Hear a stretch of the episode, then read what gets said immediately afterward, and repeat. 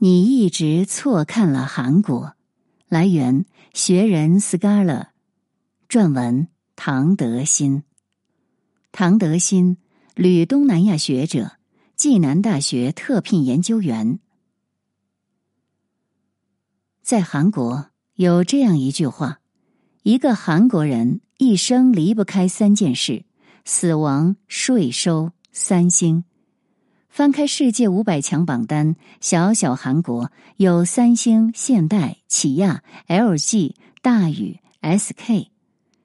二零一八年初，韩国央行宣布，韩国人均 GDP 突破三点一万美元，光荣的进入了五零三零俱乐部，即五千万以上人口、人均收入三万美元的国家。此前仅有美国。德国、英国、法国、日本、意大利六国，一时间举国上下奔走相告。一方面，韩国是凝聚的，综合国力在世界名列前茅，民族意志力坚不可摧；另一方面，韩国是撕裂的，撕裂感和压抑感贯穿于它的历史和现实社会。寄生虫折射了一部殖民史。一九一零年至一九四五年，朝鲜半岛进入日据时期，或称倭政时代，沦为日本殖民地，在日本残暴统治下压抑生存。二战结束，一九四五年至一九四八年，朝鲜半岛由盟军实行军政管理，南北双方以北纬三十八度线为界，划分为北苏联和南美国两大势力范围。半岛的实际分裂局势就此形成。今天的格局，韩国国土面积约十万平方公里，约占朝鲜半岛总面积的百分之四十五，仅相当于中国的浙江省面积。而韩国首尔离三八线仅四十公里，对面的朝鲜平壤则距三八线一百六十八公里。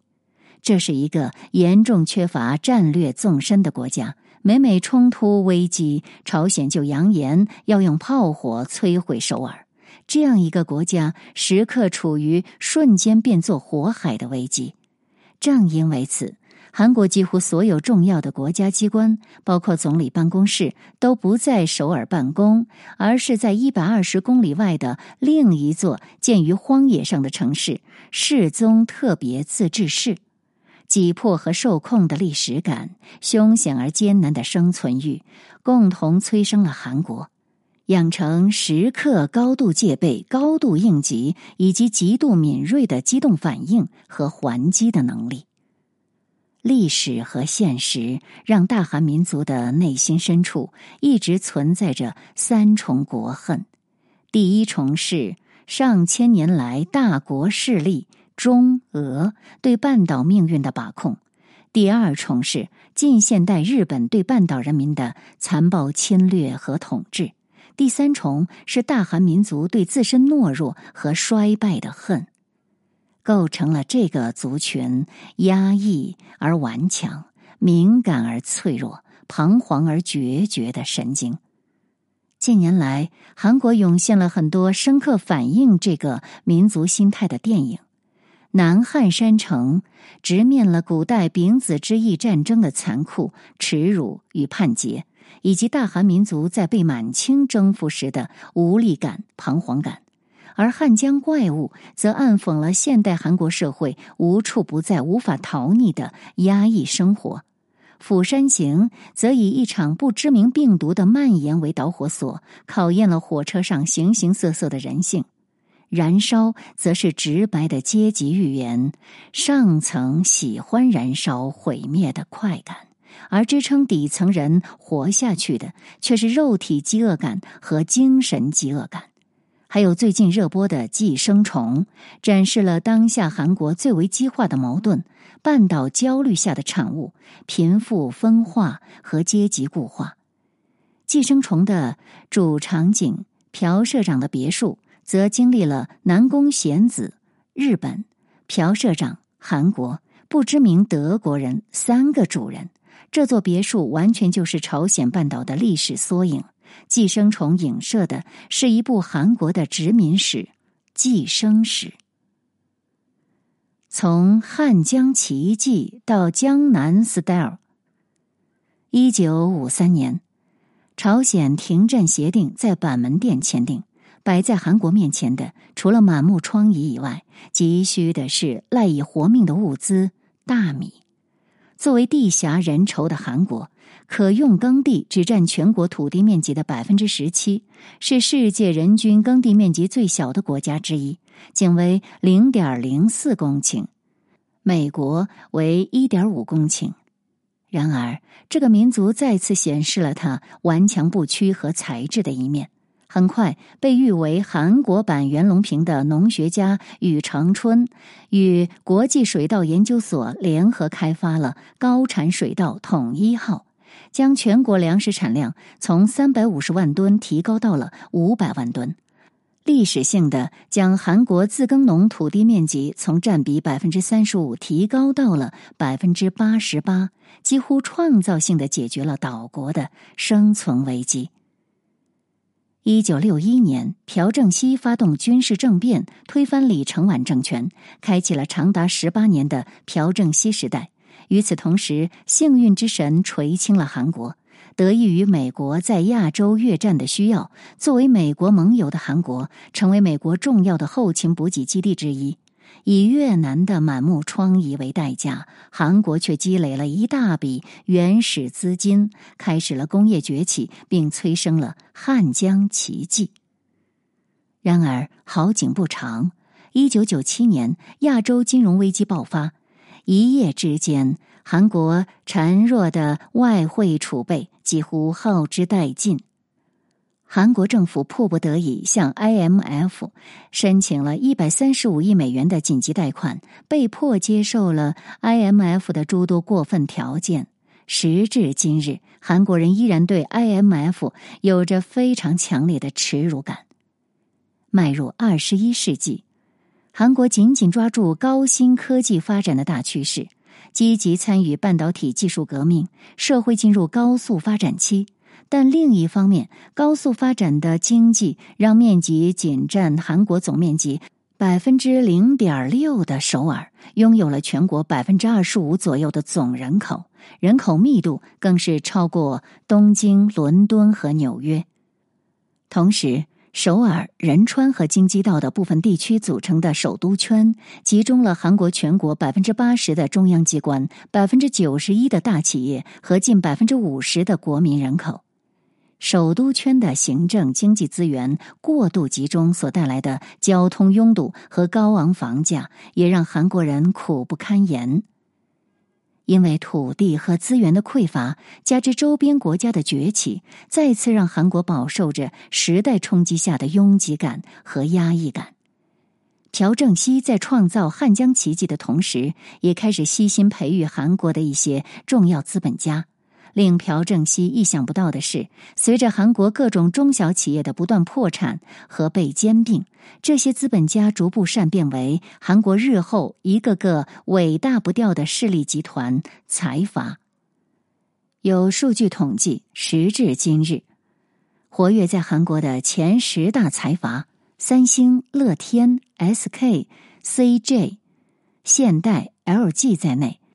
其综合产值竟占国民 GDP 的百分之七十五，韩国最顶尖的一线人物都不可避免的与这些财阀有着千丝万缕的联系，一些政要、军警、媒体、公检法等，甚至成为财阀的附庸。三星就是财阀中的财阀，占韩国整个国家 GDP 的百分之二十，有人甚至称韩国为“三星共和国”。好不容易走到今天的韩国，再次面临着另一种有别于殖民统治的尴尬和悲剧：财阀治国和财阀殖民。二零零九年，韩国艺人张子妍自杀。自杀前，张子妍留下一份遗书，记录下了他陪睡过的三十多名韩国重要政经界人士的名字。朝鲜日报社长弟弟方永勋、朝鲜体育报副社长，以及中央日报红报本部长等等等等。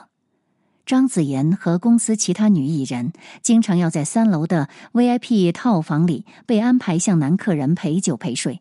据张子妍生前向朋友哭诉，她平均每天要陪四次客人，活得还不如一个妓女。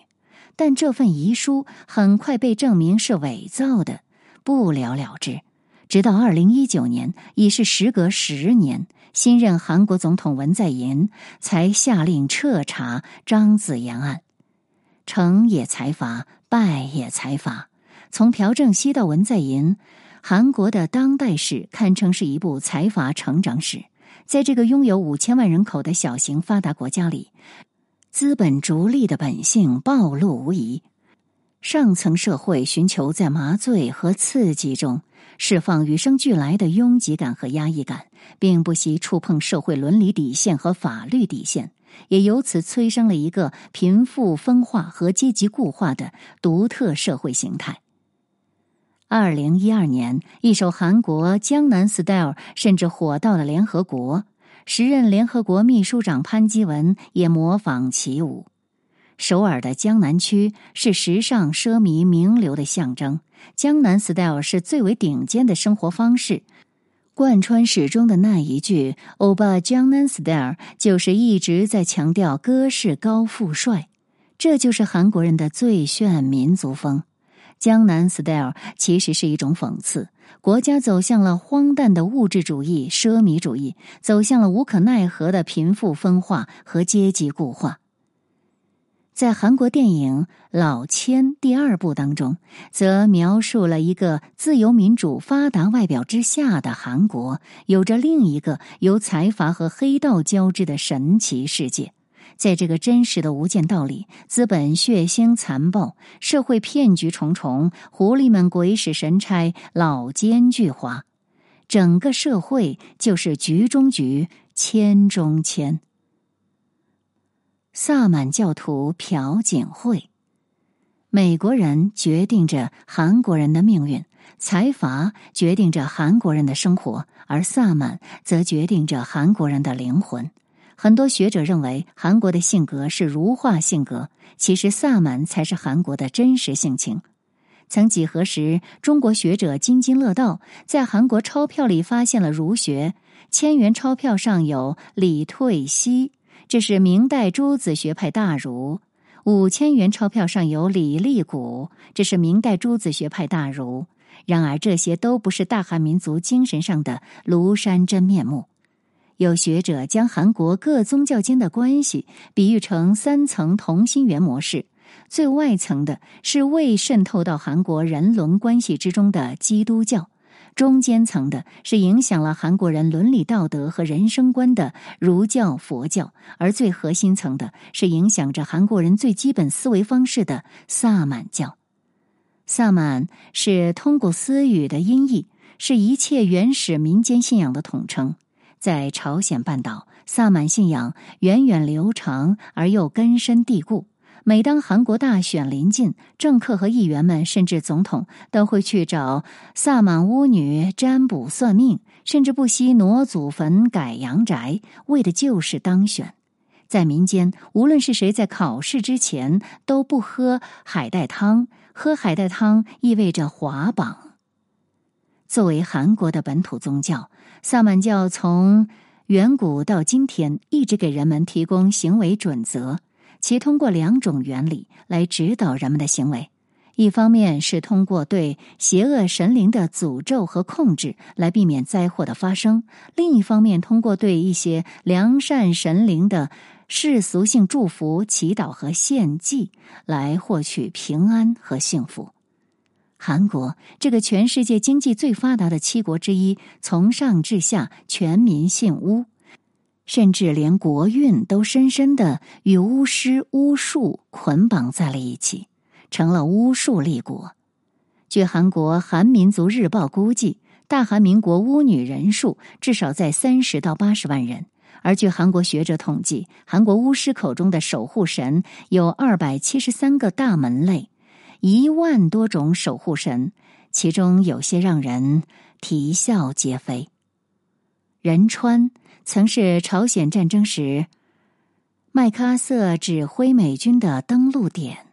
正因为此，麦克阿瑟被视为当地的守护神。在战后相当长的一段时间内，仁川一直供奉着美军司令麦克阿瑟的偶像。而每当有人求治病或占卜时，巫女就开始跳大神。麦克阿瑟开始附体，巫女则戴上墨镜，叼着雪茄烟，全身颤抖，念叨着貌似英语发音一样的预言。前些年，韩国将端午祭申遗，引发中国民间反弹，以为韩国偷了中国的端午节。其实这是一种误解。实际上，韩国江陵端午祭与中国端午节完全不同。端午祭就是韩国传统的萨满巫师祭祀。在韩国，各种奇形怪状的宗教五花八门，比如有名为摩门教、耶和华见证人、安息教、救援派、棚屋房传道等教会；也有被认定为邪教却一直存在的统一教、安商弘正人会、宣教协会、西安基督教神学会等。但是你却很难厘清正常基督教与邪教的分水岭。韩国所谓的反邪教行动也从来没有真正落实过。据不完全统计，当今韩国有一百六十多个新教教派，近六万个教会，还有一千一百多个天主教会。这些惊人的数字使得现代韩国成了最为基督教化的非西方国家。诚如我上面所说，美国决定着韩国人的命运，财阀决定着韩国人的生活，而萨满则决定着韩国人的灵魂。从大背景来说，美国一直想把韩国设计成为一个宗教国家，以便于自身控制。时至今日，很难说是政治迎合了宗教，还是宗教介入了政治。韩国几乎在一开始就已经向一个政教合一的国家迈进。在韩国，宗教团体的力量也一直与时俱进，迈向资本化，成为后来居上的新财阀。如统一教旗下的产业有人参制药厂、鱼类加工厂、造船厂、机械厂，甚至兵工厂。统一集团跻身韩国前三十名大财阀之一。在美国还涉足房地产业、银行业、媒体，《华盛顿时报》、《纽约论坛报》、中东《中东时报》、日本《世界日报》等。归根结底，在韩国，政、宗、财，这才是难分难解的利益共同体。一九七九年，统治了韩国十八年的总统朴正熙遇刺身亡。朴正熙除了诸多财阀密友之外，还有一个心灵导师崔泰敏。朴正熙的女儿朴槿惠目睹了父亲被刺的现场，痛失双亲的她内心无助、彷徨孤苦。那段时间，除了她自述的靠冯友兰的中国哲学史重新找回内心平静的生命灯塔，其实更重要的是，他彻底接受了父亲的心灵导师崔泰敏的指引。终其一生，这位曾六次结婚、七次改名的崔泰敏，他和朴槿惠之间有说不清的缘分。崔泰敏曾称：“朴槿惠和我是精神世界的夫妻，不是肉身上的夫妻。”上世纪七十年代，崔泰敏将佛教、基督教、天主教融合在一起，创立了永生教。巫师像一个幽灵，不仅祸害了朴正熙，也延续到他的女儿崔泰民死后，精神控制朴槿惠的接力棒传给了他自己的女儿崔顺实。直到媒体曝光闺蜜门，朴槿惠才从总统沦为阶下囚。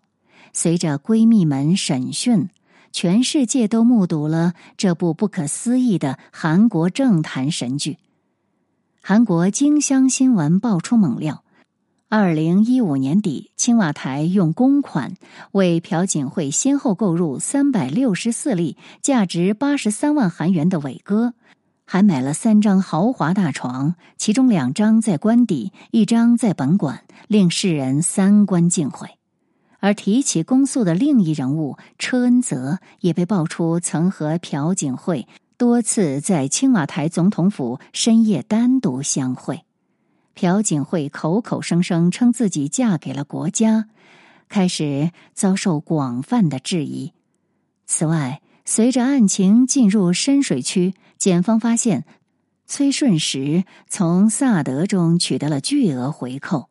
崔顺实在朴槿惠担任总统以后，时常事先修改总统的演讲稿，指导朴槿惠的外交政策，堪称影子总统。山月明巨没，江河万古流。这是朴正熙在死前两个月化用杜甫的诗赠给女儿朴槿惠的对联：“一门两总统，父身死，女名列。”这副对联也算是对命运的神秘衬言。闺蜜们事件，神情黯淡的朴槿惠走下神坛，朴槿惠政权也在风雨飘摇中结束。随后，文在寅上台。青瓦台魔咒，每每韩国总统出事，中国坊间最为津津乐道的，莫过于青瓦台的风水。青瓦台背靠着一座怪石裸露、弓背状的山，弓背主无情，为杀山之凶相。也有一说，青瓦台风煞严重，所以凶事不断。无论如何，事实上的韩国从首任总统李承晚到第十八任总统朴槿惠，几无善终。细数韩国历届总统无言的结局：一、李承晚任期一九四八至一九六零，遭遇政变，流亡国外，病死夏威夷；二、尹普善任期一九六零至一九六一。军事政变被迫下台。三朴正熙任期一九六一至一九七九，遭遇枪杀。四崔圭夏任期一九七九至一九八零，遭遇政变被迫辞职。五全斗焕任期一九八零至一九八八，因贪污等罪行被判死刑。六卢泰愚。任期一九八八至一九九三，涉嫌贪污被判入狱。七金永三，任期一九九三至一九九八，长子贪腐入狱，本人名誉扫地。八金大中，任期一九九八至二零零三，两子被判入狱。九卢武铉，任期二零零三至二零零七。遭遇弹劾，跳崖自杀。十李明博任期二零零七至二零一二，贪腐案十五年有期徒刑。十一朴槿惠任期二零一三至二零一七，闺蜜门事发被判入狱三十年。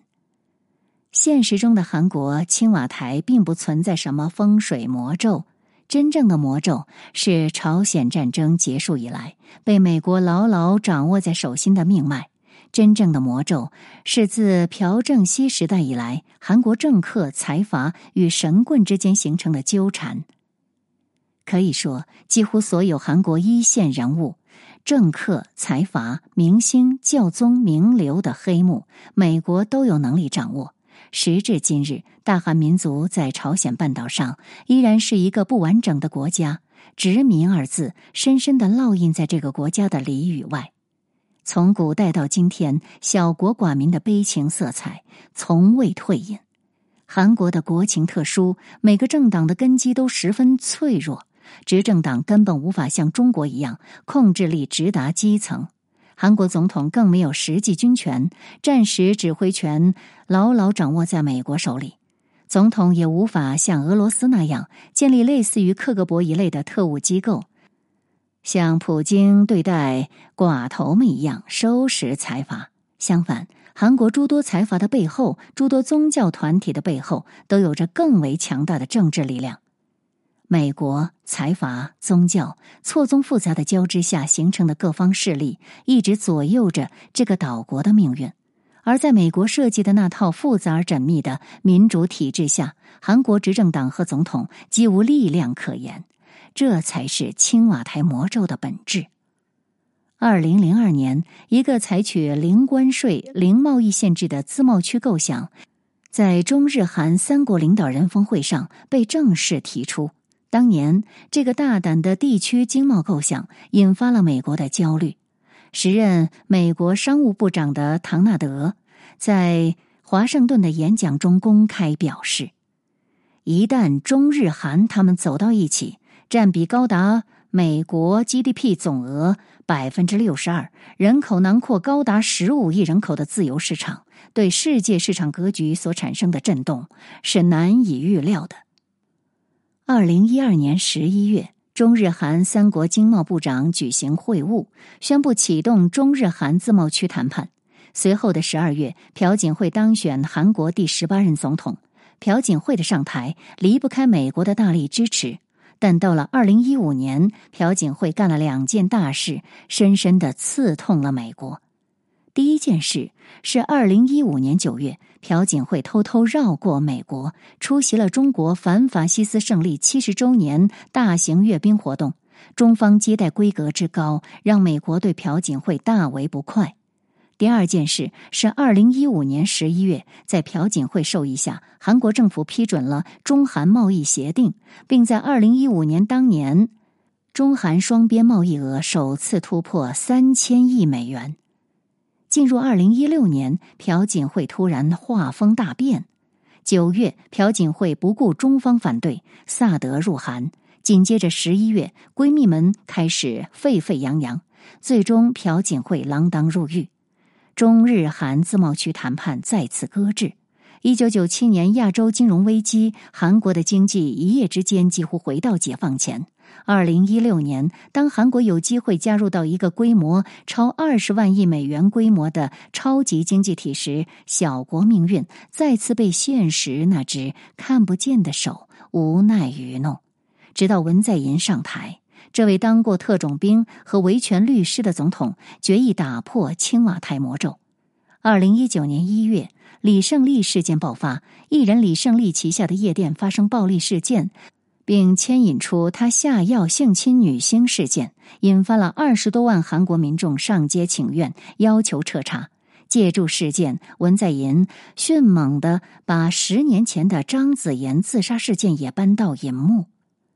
文在寅在听取韩国法务部和行政安全部的汇报后，当即回应：若无法查明这些发生在社会特权阶层内的事件真相。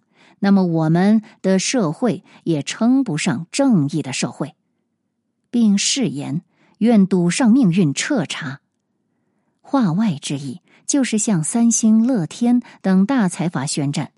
文在寅借助韩国演艺圈的乱象，带出沆瀣一气的财阀与政客，新旧账一起算，以图一网打尽。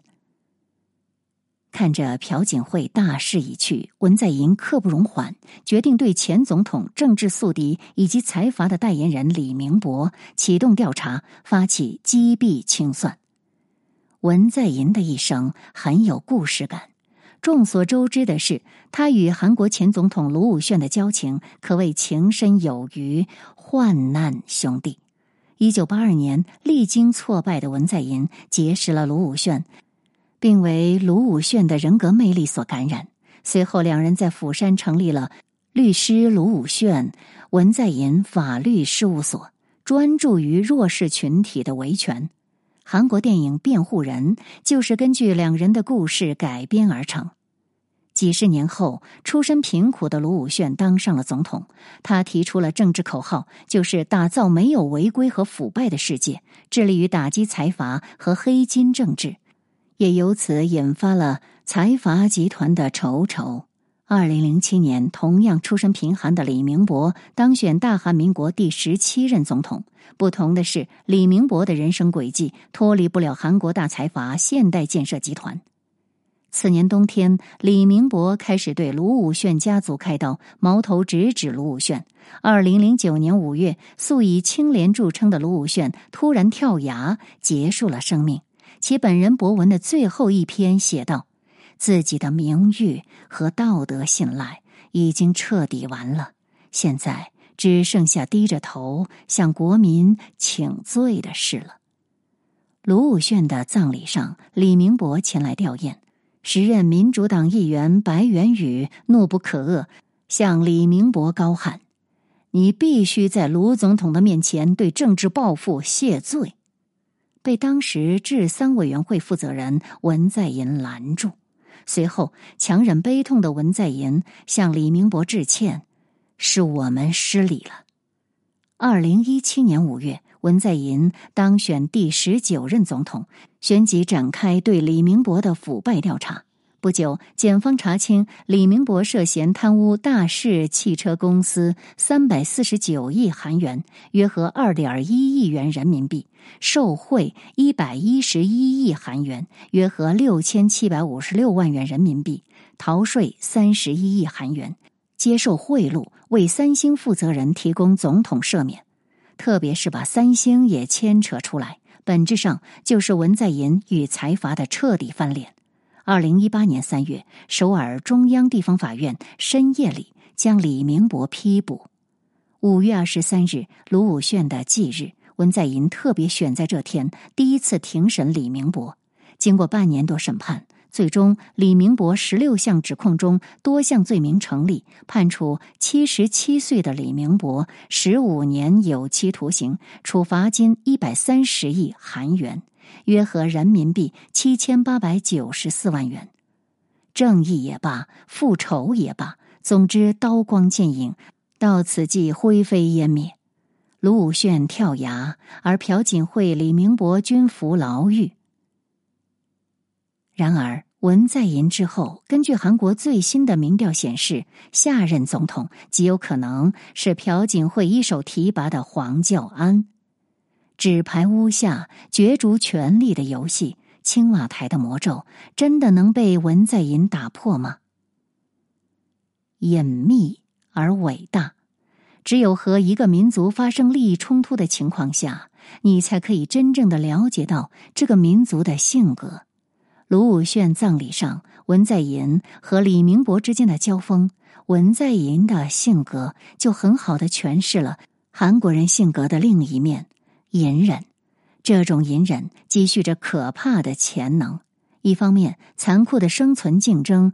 塑造了韩流娱乐，并占据了亚洲，特别是中国巨大的市场，以至于无数中国少男少女对韩国的认知就是偶像剧、韩国嘻哈、明星综艺、韩潮服饰。其实是中国人自己把韩国给娱乐化了。另一方面，隐忍的性格也塑造了大韩民族十分冷静的头脑。韩国 KBS 也出品了纪录片《超级中国》。可怕的未来，中国的九零后时代，深刻而细腻的对大国崛起的中国进行深入的观察和判断。在亚洲，没有哪个国家会像韩国这样，时刻背负着三重国恨，使之与生俱来就带着耻辱感、压抑感和深沉感。而这些精神深处的情节，也催生出这个民族强烈而脆弱的自尊心、隐忍而决绝、顽强而拼搏的性格。连日本前驻韩国大使武藤正敏也表示：“天性我没有生为韩国人。为什么呢？因为韩国的生存竞争比日本残酷多了。”武藤正敏在韩国《钻石周刊》上以此为题撰文写道：“他为没有生在韩国而是生在日本感到幸福，因为韩式竞争令人恐怖，大学入学考试异常残酷，就业机会少。”老年生活没有安全感，自杀率极高，并说，如果不是一名大学生，就很难找到老婆。为了找到好老婆，必须上一流大学，然后在韩国顶级公司找到职位。大韩民族有着极其强烈的民族自尊心。韩国社会史学者、首尔大学名誉教授慎庸夏在。古朝鲜文明的社会史知识产业社这本书里面声称，古朝鲜文明先于黄河文明。尽管中国人嗤之以鼻，当作笑料，但韩国学界依然乐此不疲。大韩民族有着极其强烈的较真精神，论吹毛求疵，丝毫不亚于严谨著称的日本。